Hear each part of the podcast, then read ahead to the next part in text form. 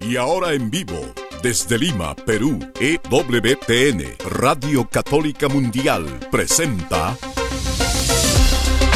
Más que Noticias, un programa informativo que analiza desde una visión de la fe los acontecimientos sociales, políticos y económicos más importantes de Latinoamérica, el Vaticano y el mundo. Más que noticias, respuestas a las interrogantes de los temas más actuales y la manera correcta de interpretarlos a la luz de la fe. Vidas ejemplares, actualidad del Vaticano, defensa de la vida, apologética, doctrina social de la Iglesia, devociones y mucho más. Esto es Más que Noticias. Comenzamos el programa. Nuestra esperanza es invencible porque se basa en la bondad y en el poder y en la sabiduría de Dios, nada menos amigos. Por eso nuestra esperanza es una virtud teologal, una virtud que nos relaciona inmediatamente con Dios. Esto lo aclara muy bien Santo Tomás de Aquino. Las virtudes de la fe, la esperanza y la caridad no tienen que ver con ideas finalmente, sino que en efecto a través de la palabra que nos enseña la iglesia, que es fiel a la palabra que enseña Jesucristo, es, a través de esa palabra entramos en relación inmediata, directa, íntima, transformadora con Dios. También en la virtud de la esperanza, que es la virtud por la cual esperamos de Dios la felicidad, la dicha plena. Pero como Dios es infinitamente más que nuestra felicidad, nuestra dicha, bueno, la virtud de la caridad. Lo amamos a Él por encima de nuestra felicidad y la consecuencia es nuestra felicidad. O sea, no, no reducimos a Dios a la fuente de nuestra felicidad. La virtud de la esperanza tiene Dios como fuente de felicidad, sino que es una esperanza formada, como dirá Santo Tomás de Aquino, siempre y cuando la caridad sea la principal virtud. Eso hace que creamos en Dios al que amamos por encima de todo y esperemos en Dios al que amamos incluso por encima de nuestra propia felicidad y como consecuencia la felicidad, como consecuencia la sabiduría de conocer a Dios fiándonos como se fía la caridad, como se fía la fe de su palabra. Gracias por acompañarnos hoy en Más que Noticias. Un gusto saludarlos. Saluda Eddie Rodríguez Morel. También reciba mi saludo amigos, les habla Guillermo Montezuma. Y pues no hay nada nuevo bajo el sol dice un dicho popular por ahí, y definitivamente lo que estamos viviendo no es un asunto novedoso, podríamos decir que es un refrito de hace bastantes años, pero si nos remontamos también a los padres apostólicos, a San Ignacio de Antioquía, en la carta a los esmirniotas, escribe a esto sobre la caridad como piedra de toque, que decía que nadie se lleve a engaño, aún las potestades celestes y la gloria de los ángeles y los príncipes visibles e invisibles, si no creen en la sangre de Cristo, están también sujetos a juicio. El que puede entender que entienda, dice así, que nadie se engría por el lugar que ocupa, pues el todo está en la fe y en la caridad a las que nada se puede anteponer. Y dice también algo aquí interesante, pues apártense, dice respecto de estos herejes, también de la Eucaristía y de la oración, porque no confiesan que la Eucaristía es la carne de nuestro Señor Salvador Jesucristo, la misma que padeció por nuestros pecados, la misma que por su bondad resucitó el Padre. Así pues los que la contradicen al don de Dios mueren y perecen entre sus disquisiciones. ¿Cuánto mejor les fuera celebrar la Eucaristía a fin de que resucitaran? Amigos, en estos tiempos donde hay tanta confusión, donde hay una negación clara, abierta, soterrada en algunos casos, de gente que está en la iglesia pero no cree en la presencia de Jesucristo, que no creen que es el cuerpo real, sino que es un símbolo, que es algo que tenemos que comenzar a ver cómo hacer para llegar a todos, porque la gente no puede quedarse sin la Eucaristía y seguramente le abrirán las puertas a gente que la recibirá con mucho gusto aquella vez, pero luego no les interesará más porque saben que no es lo que ellos creen, porque no creen. Estamos hablando de situaciones bastante complejas en estos tiempos que nos toca a nosotros orar definitivamente por ellos y no escuchar, pero a veces tenemos que escuchar voces de gente que tiene los pantalones bien ajustados y puestos y estamos ahora hablando de un cardenal que es el cardenal sueco Anders Arborelius, que ha minimizado de una u otra manera, le está poniendo en su lugar a aquellos que están en esta iglesia alemana que lamentablemente para bailar, como dicen algún dicho por ahí, la salvación nos vino por los judíos, pero la herejía de Alemania nuevamente, Cardenal Arbolerius dice que es contrario a la Biblia que las decisiones de la mayoría sean la voz del Espíritu Santo. La voz alemana no es la más importante de la Iglesia mundial. En efecto, y es muy importante que diga esto el cardenal Arborelius con respecto a la deriva herética del camino sinodal alemán, pero la voz de la mayoría podría ser voz del Espíritu Santo en el sino de la sinodalidad de la Iglesia Universal? Bueno, al parecer se está dando a entender que sí, porque el sino de los obispos pasa de ser el sínodo de los obispos para convertirse en sínodo de obispos, sacerdotes, personas consagradas y fieles laicos.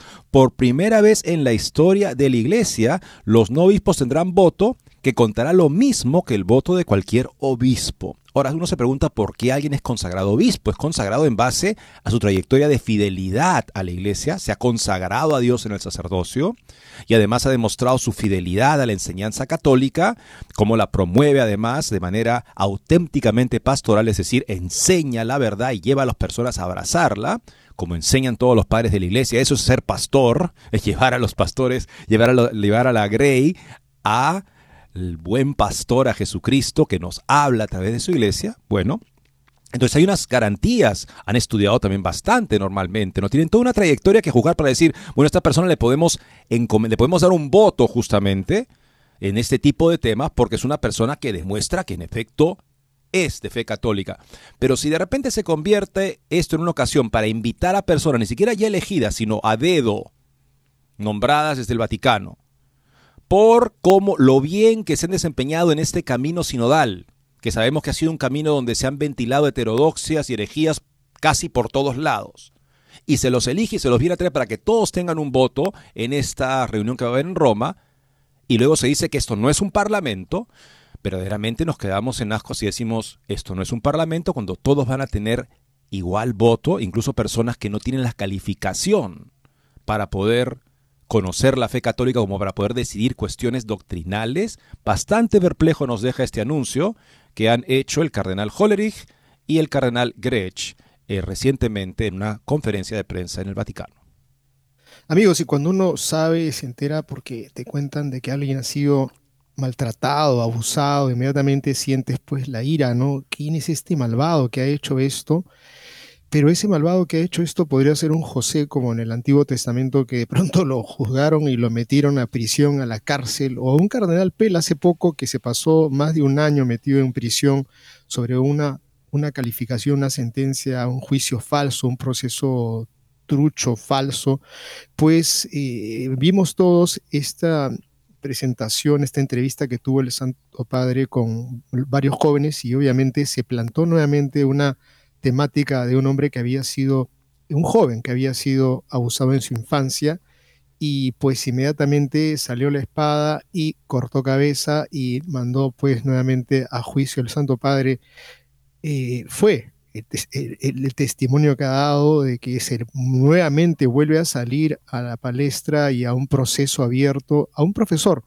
Creo que es importante en todo juicio escuchar las dos partes y nosotros queremos darle cabida a través de esta nota de Info Vaticana sobre ese ex profesor, repito el título, ex profesor, porque este joven lo acusaba de que aún seguía dictando clases, entre otras mentiras, el profesor de Gastelueta, sobre este documental de Évole que decía era la men del Papa, en realidad fue la men de Évole que fue el que ha presentado toda, toda su bandeja de intereses en esta entrevista, que sin duda ha generado una profunda desazón como también controversia en el mundo de quienes somos católicos.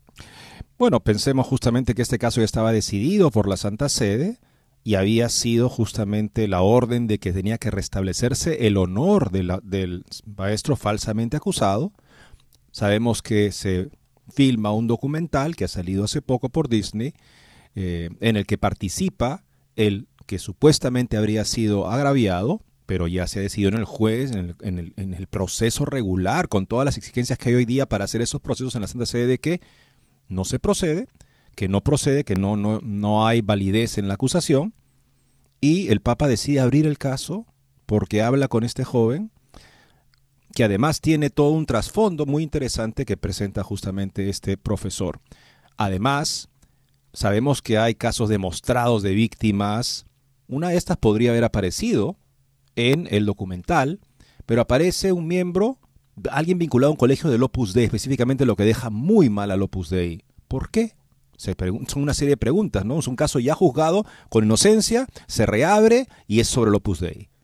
¿Ha habido algún tipo de nueva evidencia? No ha habido nada, solamente se reabre porque este joven habló con el Papa en un documental muy cargado, muy dirigido hacia una mentalidad secularizada. Y amigos, la iglesia en Boston planta cara a una convención satánica que se va a dar este fin de semana en la ciudad, con adoración, procesiones eucarísticas, confesiones y charlas de formación. Enhorabuena. También dado que hablamos de este tema, vamos a ver otra este, reseña de la película de El exorcista del Papa, esta vez por Brad Miner, en el que justamente nos hace mm, considerar una serie de factores de la película que nos puede llevar a evaluarla, en fin, según su mérito y su falta de mérito. Y finalmente, amigos, Dakota del Norte prohíbe todos los abortos a partir de la sexta semana de embarazo, sin excepción alguna. Es lo que esperamos si estamos hablando de vidas humanas, ¿correcto? Con esto y más regresamos después de una breve pausa. No se muevan de EWTN, Radio Católica Mundial. Enseguida regresamos con Más que Noticias.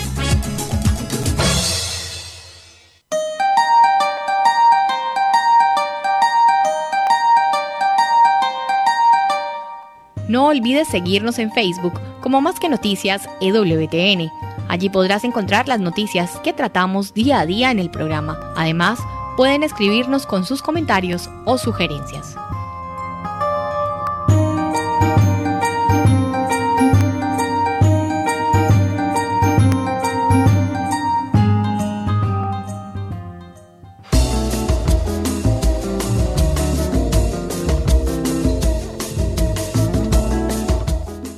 Quieres estar informado de todas las noticias del acontecer de la iglesia y seguir el día a día del Papa Francisco, entra ya a la página web de Así Prensa www.asiprensa.com y podrás estar enterado de todo lo que sucede en la iglesia.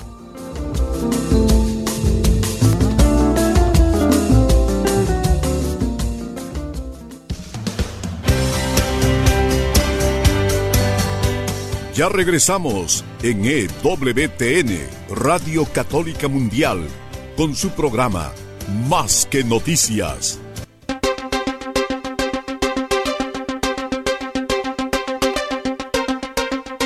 Gracias por acompañarnos amigos, en gusto estar con ustedes y entramos ya de lleno en la primera nota del día de hoy.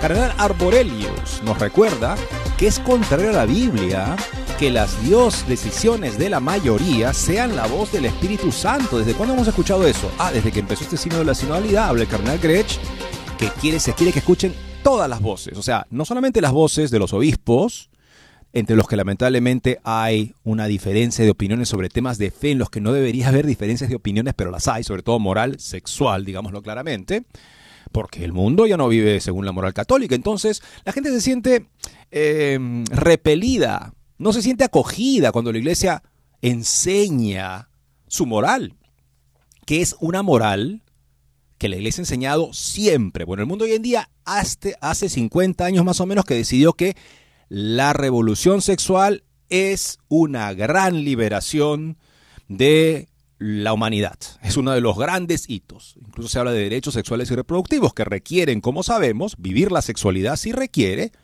aborto legal.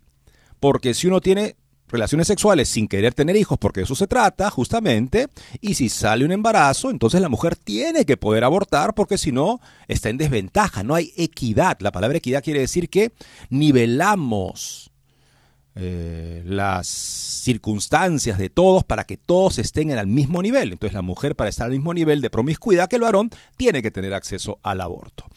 Bueno, esa es la mentalidad dominante. El no estar de acuerdo pasa por medieval, anticuado, retrógrada, todo lo aquello que se le hizo a la iglesia. Y algunos eclesiásticos ya se han sentido muy incómodos, no se sienten como que mal cuando la gente dice, ustedes son medievales, ustedes son retrógrados. Y entonces lo que quieren hacer es que finalmente los inviten a la mesa del mundo actual con toda su revolución sexual y para eso se convierten en los pastores más comprensivos del mundo para que todos con todas sus perversiones sexuales se sientan bienvenidos, ¿correcto?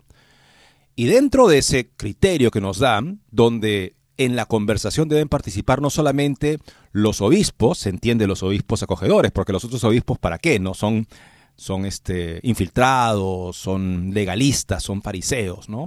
Usan la doctrina como piedras para tirársela a la gente. Son palabras que escuchamos lamentablemente desde Roma en estos días.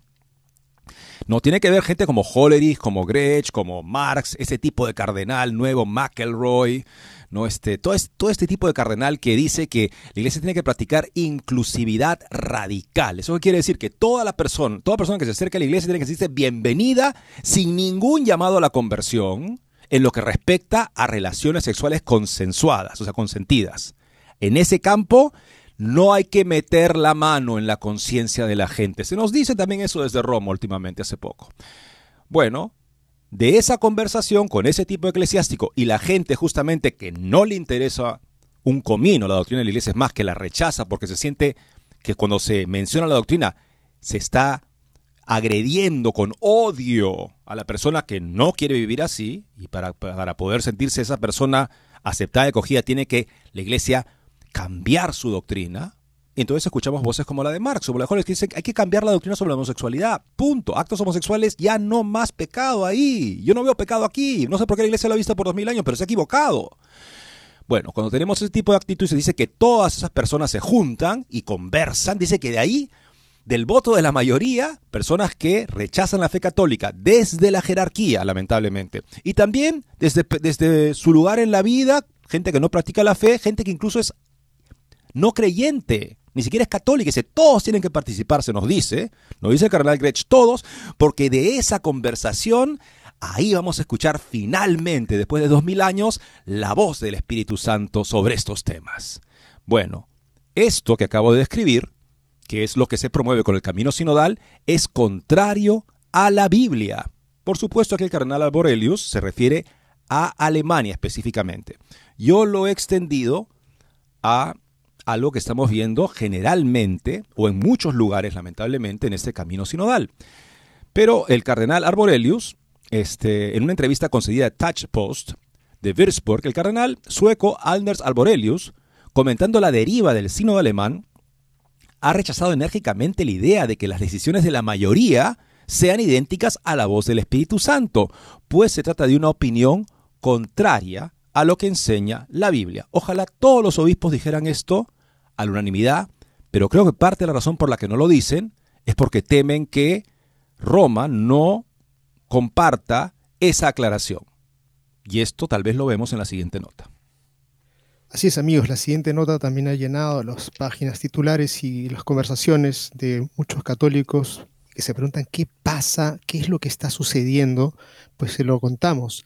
El sínodo de los obispos pasa a ser, de hecho, un sínodo de obispos, sacerdotes, personas consagradas y fieles laicos. El próximo sínodo de los obispos sobre sinodalidad supondrá un cambio radical respecto a anteriores sínodos, no solo los celebrados tras el Concilio Vaticano II por la decisión de San Pablo VI, sino respecto a cualquier sínodo general de la Iglesia Católica desde el siglo I.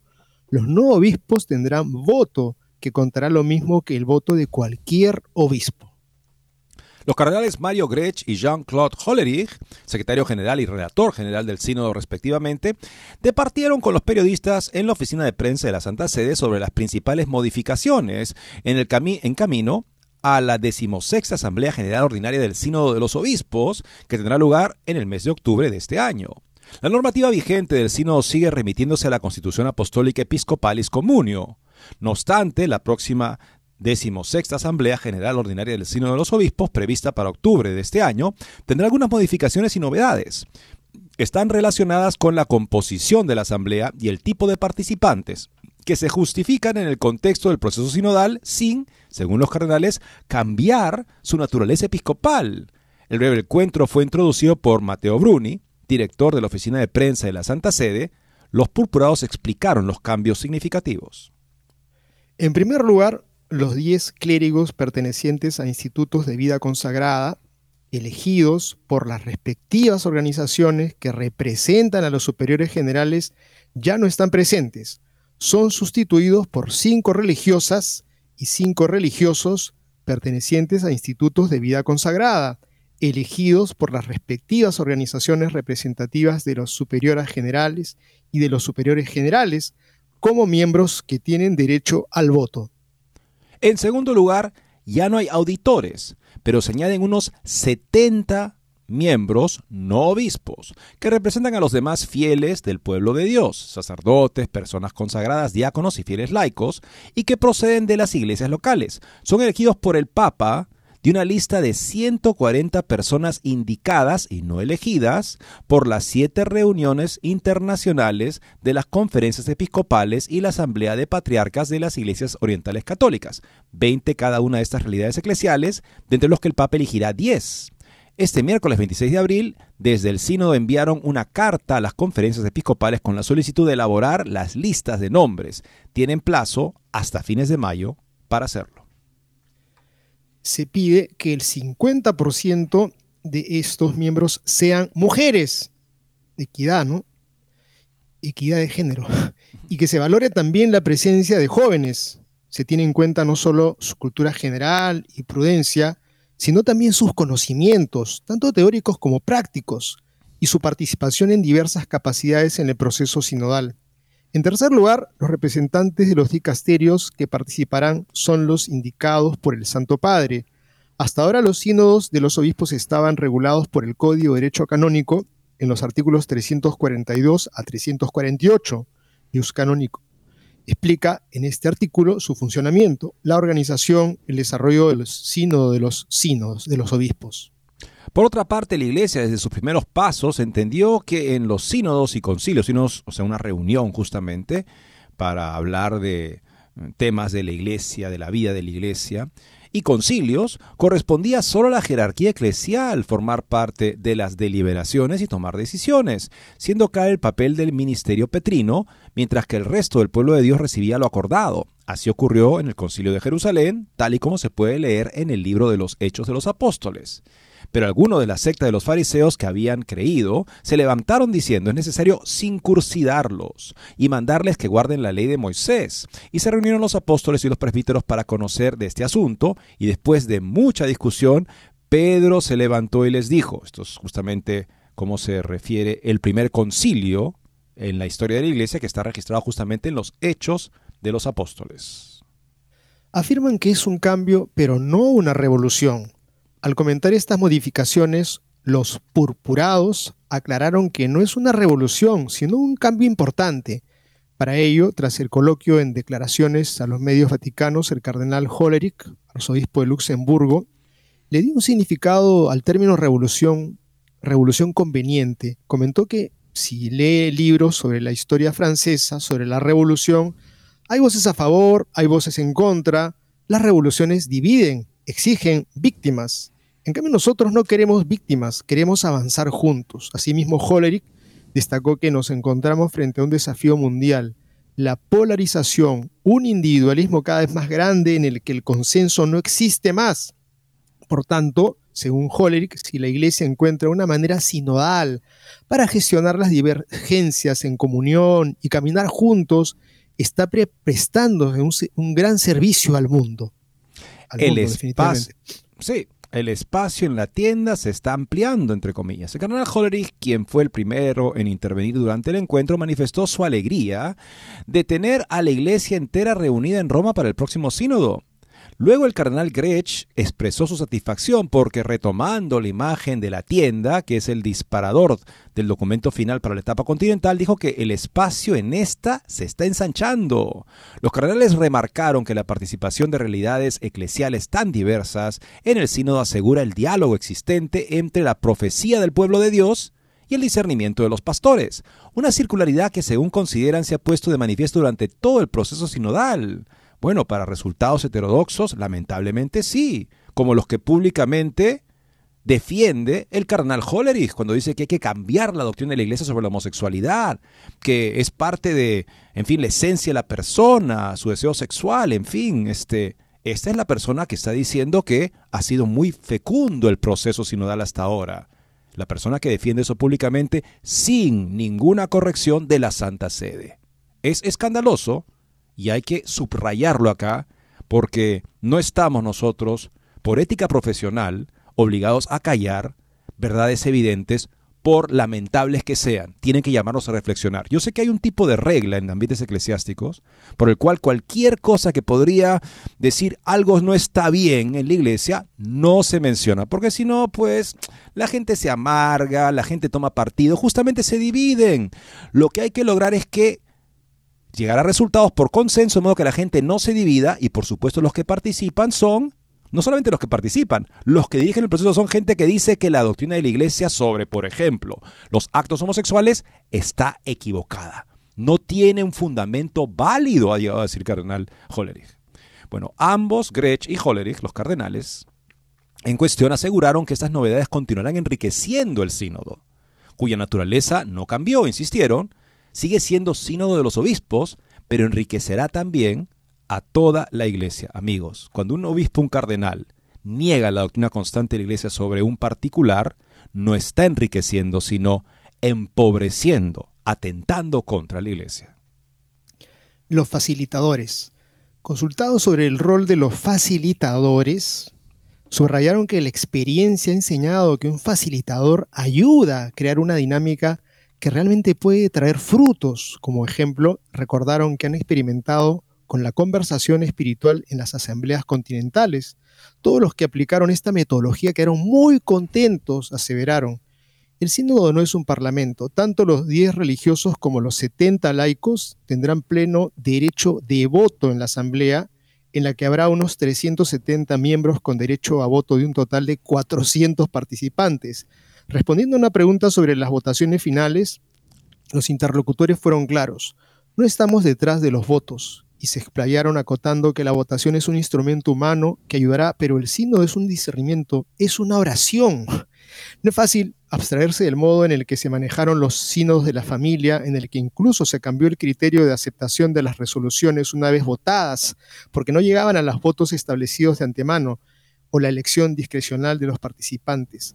Eddie, permíteme hacer un recordaris a lo que pasó aquí en el Perú en una guerra que tuvimos con los hermanos del sur en Chile, pues el Perú perdió en una guerra que no le tocaba, sinceramente, pues grandes territorios que son los que ahora pertenecen a Arica, se llaman Arica y Tarapacá, que son ahora de Chile, pues se hizo sin duda un referéndum.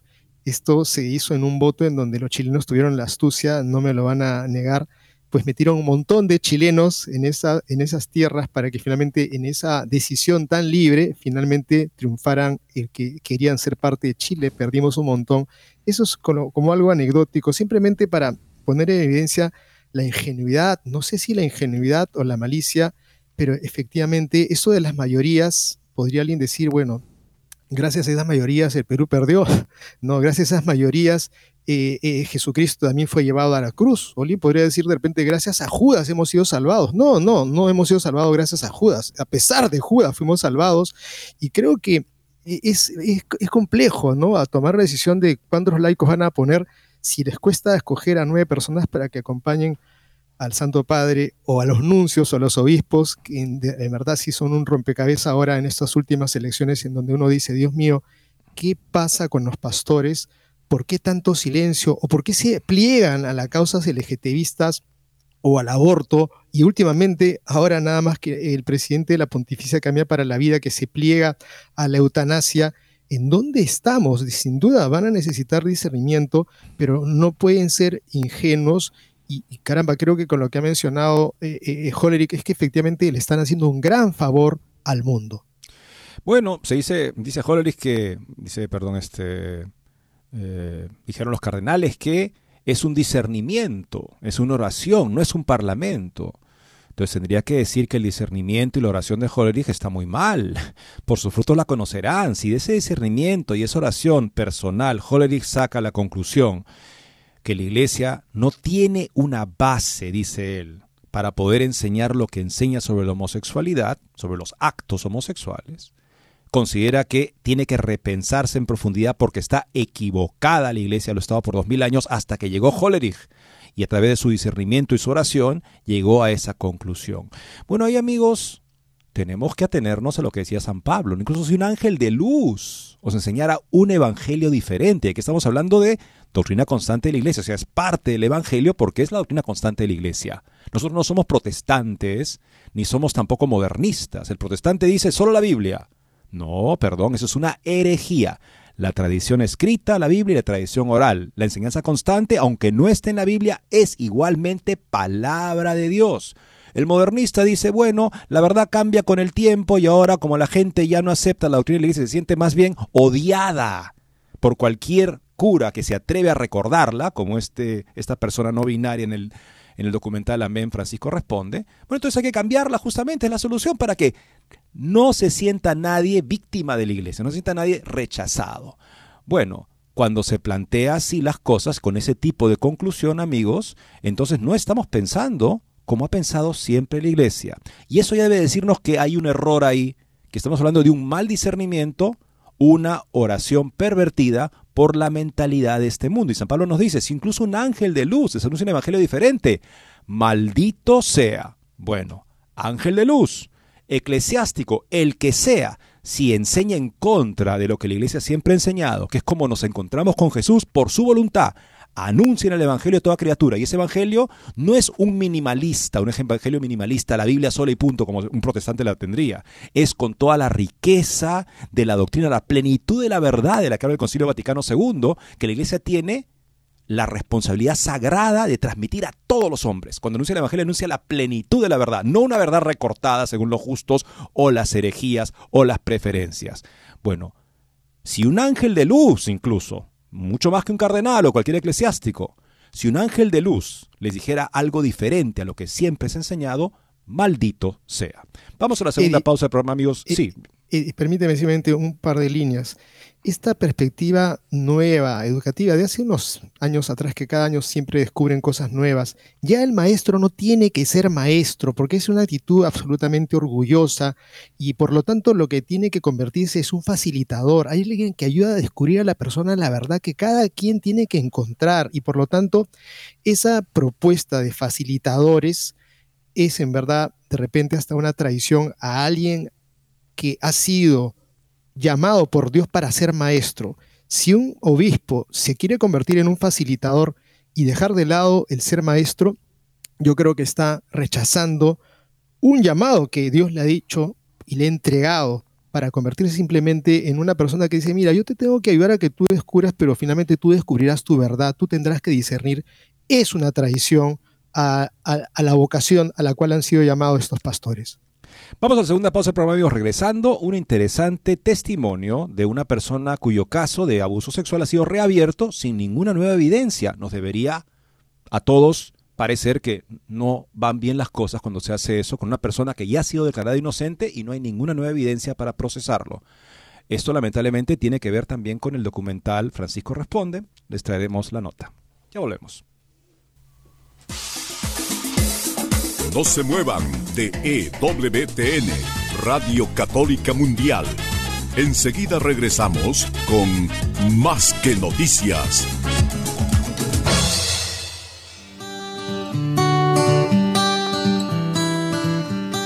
En la página web de EWTN podrás encontrar los programas de EWTN Radio y Televisión. Solo tienes que descargar los podcasts y así encontrarás tus programas preferidos. Recuerda en www.ewtn.com.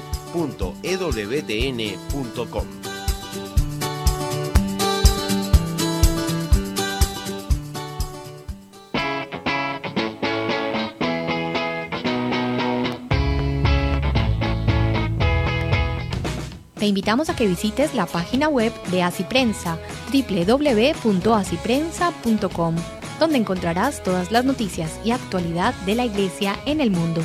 No lo olvides, www.asiprensa.com.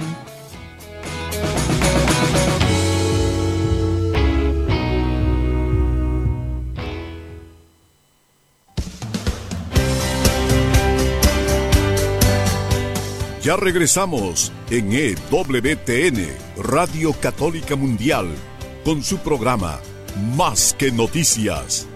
Para comunicarse en vivo con Más que Noticias, nos pueden llamar desde Estados Unidos al teléfono gratuito 1-866-398-6377 y desde cualquier parte del mundo al 205-271-2976.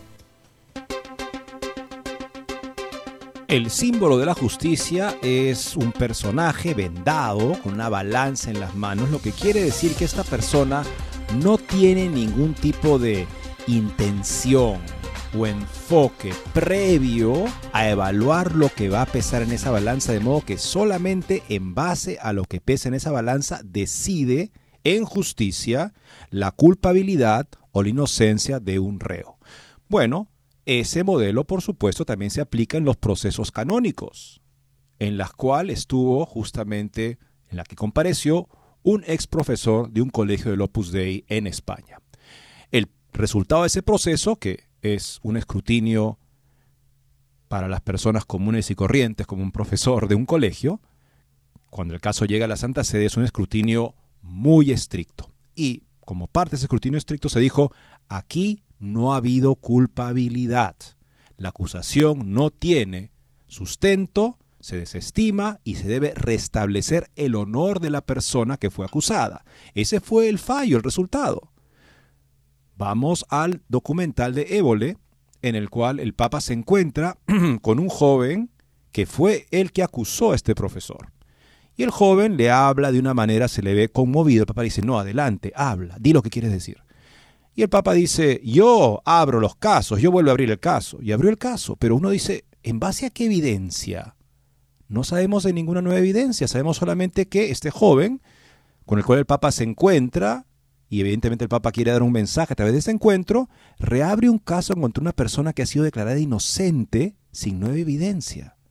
Eso debería a todos perturbarnos sobre una manipulación que se está haciendo a través del deseo del Papa de acoger a este joven con respecto a un caso en el cual hay otra víctima en este caso ya. Porque si es inocente el profesor y vuelve a ser juzgado sin nuevos fundamentos, es que está siendo victimizado por la justicia eclesiástica, por orden del Papa, según lo que trasciende de este documental. Bueno, el profesor implicado en este caso recientemente reabierto sin nueva evidencia, por lo que se sabe públicamente, ha escrito algo al respecto recientemente.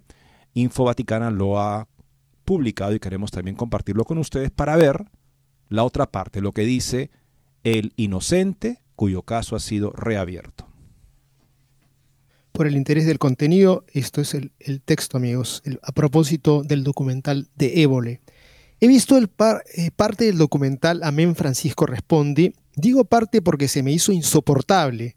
Sé que a muchos católicos les ha dejado perplejos. Los expertos en marketing cuentan que cuando un producto es malo, conviene hacer una campaña de publicidad agresiva para lograr el máximo impacto en poco tiempo, porque cuando corre la voz ya no se puede engañar a nadie. Creo que es lo que ha pasado con este documental y a tenor de las críticas que he leído incluso en medios como El País, parece que no me confundo quizás sea loable que el Papa acepte participar en una encerrona donde nueve de los diez participantes se declaran no creyentes o viven de un modo contrario al mensaje cristiano. En el programa el Papa intenta comprender a todos, pero la conversación resulta imposible. Una chica le pide que entienda a los que defienden el aborto. Una antigua monja le, le explica que es lesbiana y una joven madre le explica que es actriz porno. Todas esperan que el Papa alabe su comportamiento porque de otro modo las defraudará. El programa es una manipulación desde el comienzo hasta el final. Por ejemplo, Évole presenta a la madre como un modelo de ternura. ¿De verdad piensa que esa hija tiene una madre ejemplar? O sea, la madre que se exhibe pornográficamente, ¿no? En las redes. Curiosamente, la persona elegida entre todo el orbe para hablar de los abusos en la iglesia es Juan Cuatrecasas, Desgraciadamente hay miles de casos de pederastía indiscutidos. Hay pederastas, confesos. Muchos de ellos han delinquido infinidad de veces y durante mucho tiempo. Y aunque esto me parece una atrocidad, sin embargo me llama la atención que el caso elegido sea el mío. Yo he defendido mi inocencia desde el primer día. Repito que nadie nunca, salvo Juan Cuatrecasas, el joven que aparece en este documental, ha visto en mí la más mínima sombra de duda en mi comportamiento como profesor. Muchas personas sensatas han considerado que era inocente, lo cuento detalladamente en la entrada anterior de este blog. Diversos intereses son utilizados por Évole para montar el espectáculo, porque a Évole no le interesa un caso claro, le interesa la polémica, el producto viral, la audiencia. Se nos ha hecho creer que el Papa sigue muy de cerca este proceso. Sin embargo, cuando Juan comienza a hablar con él y le recuerda que le escribió, no lo reconoce si no es capaz de reconocerle, ¿quién empuja el caso Cuatrecasas para que parezca un empeño personal del Papa? ¿Por qué yo no puedo mantener una entrevista con el Santo Padre para contarle mi versión y estar en igualdad de condiciones? ¿Por qué se me despoja de los derechos más elementales como un juicio imparcial? El hecho de ser católico no implica que no tenga derechos. El Papa dice en el programa que el juicio se va a repetir porque la sentencia anterior fue fofa. ¿Cuántas veces se va a repetir? ¿Qué sentencia dejará de parecer fofa? Llevo ya 12 años con este tormento, los cuatrecasas viviendo en una, de una historia inventada y un grupo de eclesiásticos instrumentalizando mi caso para sus tejemanejes. Después de ver y escuchar a Juan, insisto en que miente. Miente cuando dice que seguí o sigo dando clase porque no me lo prohibieron. No doy clase desde hace 12 años. Mientras cuando dijo a los jueces de Bilbao que hubo un abuso y ahora me entero por mis abogados de que una carta de 2023 escrita para la acusación eclesiástica ha descrito que esos supuestos hechos ocurrieron múltiples veces. Y claro, ¿cómo no va a conmover al Papa esa encerrona organizada por Évole? Tampoco comprendo por qué Juan, que en el citado programa se declara no creyente, tenga tanto interés en las posibles sanciones dentro de la Iglesia Católica. Yo respeto a los budistas y a los testigos de Jehová, pero sus sanciones internas no me interesan en absoluto. No hay nadie que comprenda que lo único que quiere la familia Cuatro Casas es instrumentalizar al Papa para conseguir sus objetivos mediáticos y económicos. Mientras tanto, el proceso eclesiástico continúa. A mis abogados les convocaron el día 27 de marzo, pidieron no comparecer porque para ellos el encuentro era contrario a derecho. Les comunicaron que daba igual que se presentasen o no, si no lo hacían, el procedimiento seguiría igualmente. Así que para mí está, está claro que el proceso habría continuado con el único veredicto posible para ellos, culpable. ¿Alguien se cree que este es un proceso justo cuando se saltan a la torera las leyes más elementales? Cuando solo se escucha una parte, cuando el derecho de defensa en la práctica no existe, a mis abogados no les han dado el, decreto del Papa para abrir el proceso, no les han dado la nueva prueba, que presenta Juan. No les han entregado el anterior proceso para comprobar que las pruebas es realmente nueva. No les han entregado la acusación. No les dan tiempo para preparar la defensa. No se les permite un peritaje a la acusación. Según el instructor Monseñor Satué, no se le entregan las pruebas porque el procedimiento no se lo permite, pero sí les entregó algunas porque sabía que mis abogados ya las tenían, aunque el procedimiento se lo impide. Otra vez leo en la prensa, esta vez en ABC, el pasado 14 de marzo, que José Antonio Satué está pendiente de dictar sentencia tras finalizar sus trabajos del mes pasado. O sea, que ha finalizado sus trabajos sin haber atendido a la defensa. Que alguien me explique esto.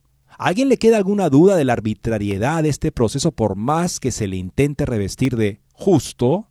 No sé cómo dormirán tranquilas las conciencias de los que impulsan y participan en esta gran mentira. Quizá no están habituadas a la tortura y por eso no se dan cuenta de que la practican. Un proceso que dura 12 años con tantos juicios, con una despiadada exposición mediática y continuos prime time, o sea, en, el, en el rango de más teleaudiencia en los noticieros, donde no se respetan las garantías procesales, donde hay abuso de poder, es otro modo de ser verdugo y torturador. Nuevamente, este hombre dice que no se le está permitiendo defenderse y que ya se ha decidido el caso. Pero si él estaba ya exculpado y la Santa Sede había dicho que tenía que restaurarse su buen nombre, ¿Cuál es la evidencia que la defensa debería poder también evaluar y de la cual se podría, debería hacer un peritaje en estricta justicia para poder determinar que en efecto hay que reabrir el caso con todo el historial precedente? No, no se toca eso. Se evalúa esta nueva evidencia supuestamente sin que la defensa la pueda contradecir y se procede a dar un fallo. Decía Pablo VI que la medida mínima de la caridad es la justicia. Si no hay justicia, ¿qué me vas a hablar de que puede haber caridad? Parece ser el caso de este ex profesor que está siendo arrastrado por los tribunales y él sostiene, sin la posibilidad de defenderse, bueno, que la contraparte diga, no en efecto, que haga público que en efecto ha podido defenderse, porque si no, esto queda públicamente como una grave injuria a la conciencia de cualquier persona que busque la justicia. Eddie, lamentablemente esto me hace eh, acordar a lo que está pasando aquí en el Perú, en donde hemos vivido muchos años de terrorismo, de secuestradores, de torturadores, de gente que ha matado niños, ancianos, y que terminaron finalmente en un acto de secuestro famoso en el mundo, en el, ocurrido aquí en el Perú, en donde gracias a, a un operativo militar, pues lograron liberar a los que estaban secuestrados y murieron los, los secuestradores y también un par de los militares que entraron en el operativo y hasta la fecha los que están purgando cárcel y están llevándose un juicio y están recibiendo pues maltratos son los militares que nos fueron los que nos liberaron del terrorismo y los terroristas salen libres, se les pagan indemnizaciones y se, se convierten en héroes. La historia al revés. Y qué pena que en nuestra iglesia ocurra este caso porque se parece mucho a lo que pasa en el mundo, en donde los malos terminan siendo los héroes y las personas inocentes terminan siendo procesadas. Qué lamentable caso, qué pena para la iglesia el que sea este uno de repente de otros tantos que por ahí seguramente saldrán a la luz más adelante. Y ahora vemos, amigos, lo que está por pasar en Boston y una respuesta que nos parece sensata por parte de la arquidiócesis de esa ciudad. La iglesia en Boston planta cara a una convención satánica con adoración y procesión eucarística, confesiones y charlas de formación. La secta del templo satánico va a celebrar su próxima convención en Boston. La arquidiócesis está pidiendo a los fieles que se comprometan a rezar, pero que se abstengan de protestas públicas. También se ha pedido a los sacerdotes que estén más atentos a la hora de dar la comunión para evitar robos sacrílegos. Según la web del templo satánico, sus miembros no creen en lo sobrenatural ni en el mal simbólico, sino que ven a Satanás como un símbolo del rebelde eterno. Fomentan el agnosticismo razonable, consideran la blasfemia una demostración de independencia personal y rechazo de la autoridad. También participan en el activismo por causas acordes con sus valores, incluido el apoyo al aborto. En un correo electrónico enviado a la parroquia de Boston, el vicario general, el obispo Mark O'Connell, transmitió la postura del cardenal Sean O'Malley de que la respuesta de los fieles debe ser equilibrada y centrada en la oración. El equilibrio está entre contrarrestar sus pretendidos efectos malignos y llamar atención sobre ella y hacerla más mediático, dijo el obispo O'Connell. La arquidiócesis desaconseja cualquier protesta contra el evento, que solo alimentará el odio de quienes lo apoyan y alimentará los medios con imágenes. En lugar de protestar en persona, esperamos asaltar los cielos con la oración, dijo el obispo O'Connell. Todos los santuarios y la mayoría de los monasterios de la arquidiócesis han acordado ofrecer más oportunidades de adoración y oración durante el fin de semana de la convención. Se invita a los religiosos y religiosas a una oración más intensa y se fomenta la oración al Arcángel San Miguel. Muchas parroquias también estarán abiertas para la oración, la adoración y las misas con esta intención. Algunas celebrarán actos adicionales como confesiones, consagraciones, procesiones eucarísticas o conferencias. Otras acogerán charlas del clero sobre la guerra espiritual. La arquidiócesis también ha previsto oraciones de los fieles que se leerán en las misas diarias del 28 de abril y en las misas de fin de semana del 29 y 30 de abril. En las vísperas y durante la convención se pide a las parroquias que estén atentas, creo que todos tenemos que estar atentos cada vez que vamos a la misa, durante la distribución de la Sagrada Comunión y aseguren la protección de los agrarios en caso de que alguien intente robar o profanar el Santísimo Sacramento se anima a las parroquias que tengan conexiones con la policía local o con agentes de la congregación a que se comuniquen con ellos. La arquidiócesis no tiene conocimiento de ninguna amenaza inminente, pero ante la presencia de la mayor eh, reunión satánica de la historia, tenemos motivos para ser precavidos, dijo el obispo con el amigos. Creo que eso es el ABC, porque hay unas fuerzas del mal que están rondantes y en algunos sitios como este caso, Boston, en donde están las cosas más complicadas por la presencia de grupos satánicos, pues con esas supuestas eh, eh, pretextos de que son personas independientes, de que creen en el mal, pero no en Satán. ¿Verdad? Todo es una trampa. Son seguidores del anticristo. Vamos ahora amigos a ver cómo presenta Hollywood esta realidad, la realidad del mal, y en efecto deja mucho que desear. Una nueva reseña sobre el exorcista del Papa en esta ocasión de Brad Miner, que escribe para The Catholic Thing. Satanás es real, y realmente peligroso. C.S. Lewis lo expresó sucintamente en el prefacio de Cartas de un demonio a su sobrino. Hay dos errores iguales y opuestos en que puede caer nuestra raza a propósito de los demonios. Una es no creer en su existencia, la otra es creer y sentir que ellos, eh, por ellos un interés excesivo y malsano. Ellos mismos, los demonios, están igualmente complacidos por ambos errores y saludan a un materialista o a un mago con el mismo deleite. William Fredkin, director del Exorcista, 1973, realizó un documental estrenado en 2017 llamado El Diablo y el Padre Amorth. Amorth, refiriéndose por supuesto al padre Gabriel Amorth, exorcista jefe de la diócesis de Roma desde 1986 hasta 2016. El documental de Fredkin comienza con una conversación con Jeffrey Burton Russell, autor de la de The Devil, una del 77, Satan del 81, Lucifer del 84, Mephistófeles del 86 y The Prince of Darkness del 88, en la que Burton continúa donde lo dejó Lewis. La gente debe mantenerse alejada del tema tanto como sea posible. Cuanto más te abres a pensar en estas cosas y empiezas a sentirlas, más espacio permites para que entre el poder preternatural del mal. Friedkin optó por no mantenerse alejado, filmó al padre Amorth haciendo uno de sus últimos exorcismos de una mujer italiana, Cristina, a la que Amorth había ya exorcizado ocho veces. Esto está incluso en Facebook, amigos. El padre Amorth era fanático de la novela de William Peter Blatty, El exorcista, y especialmente de la versión cinematográfica del señor Friedkin, por lo que cuando el director le escribió pidiéndole una reunión, el sacerdote accedió.